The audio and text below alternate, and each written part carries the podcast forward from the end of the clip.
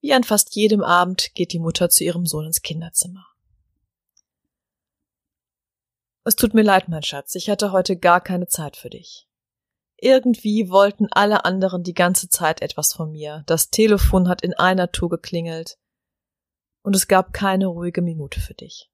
Aber das hole ich jetzt nach. Erzähl mir doch mal, wie war dein Tag? Erzähl, was hast du heute erlebt? Oh, Mama, das war ein wunderbarer Tag. Ich glaub fast, das war der allerschönste Tag meines ganzen Lebens. Die Mutter ist etwas verwirrt. Echt? Wow, das klingt ja wirklich großartig. Erzähl doch mal, was ist denn heute so Besonderes passiert? Mama, weißt du, als ich heute Morgen aufgewacht bin, da war meine Nasenspitze ganz warm, denn die Sonne hat durchs Fenster geschienen. Und nach dem ganzen blöden Regen der letzten Tage bin ich mit total guter Laune aufgewacht. Einfach weil die Sonne da war. Und dann, dann habe ich heute Morgen den Schulbus auch gar nicht verpasst und der hatte noch nicht mal Verspätung. Und meine Hausaufgaben waren auch alle fast richtig. Und das Essen in der Schule war heute auch ganz okay.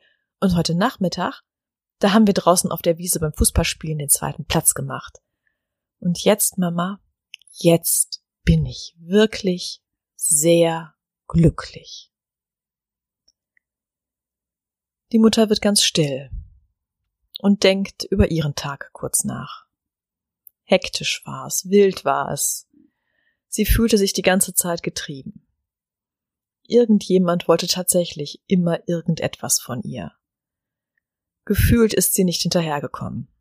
Sie ist nicht hinterhergekommen hinter all den To-Dos, hinter all dem ich muss doch, ich sollte doch, hab ich nicht schon?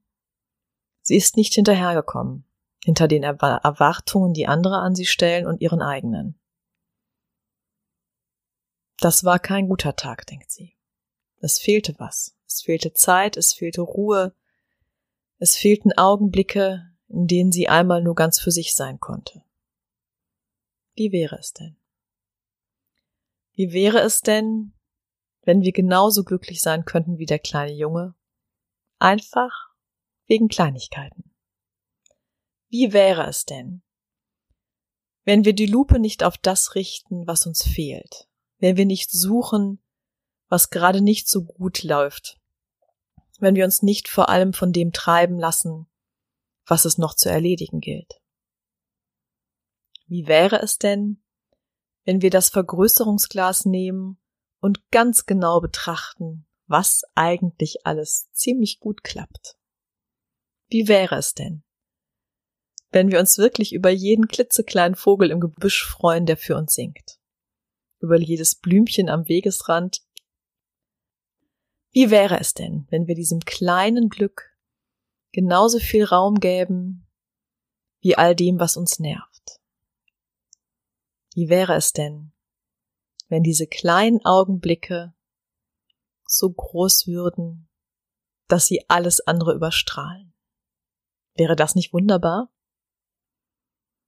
Die Mutter beugt sich zu ihrem Sohn, drückt ihm einen Kuss auf die Stirn und sagt Danke. Danke, mein Schatz. Ich wünsche euch Glück. Glück im Großen und das große Glück im Kleinen. Glück am Tag und Ruhe in der Nacht. Habt es fein.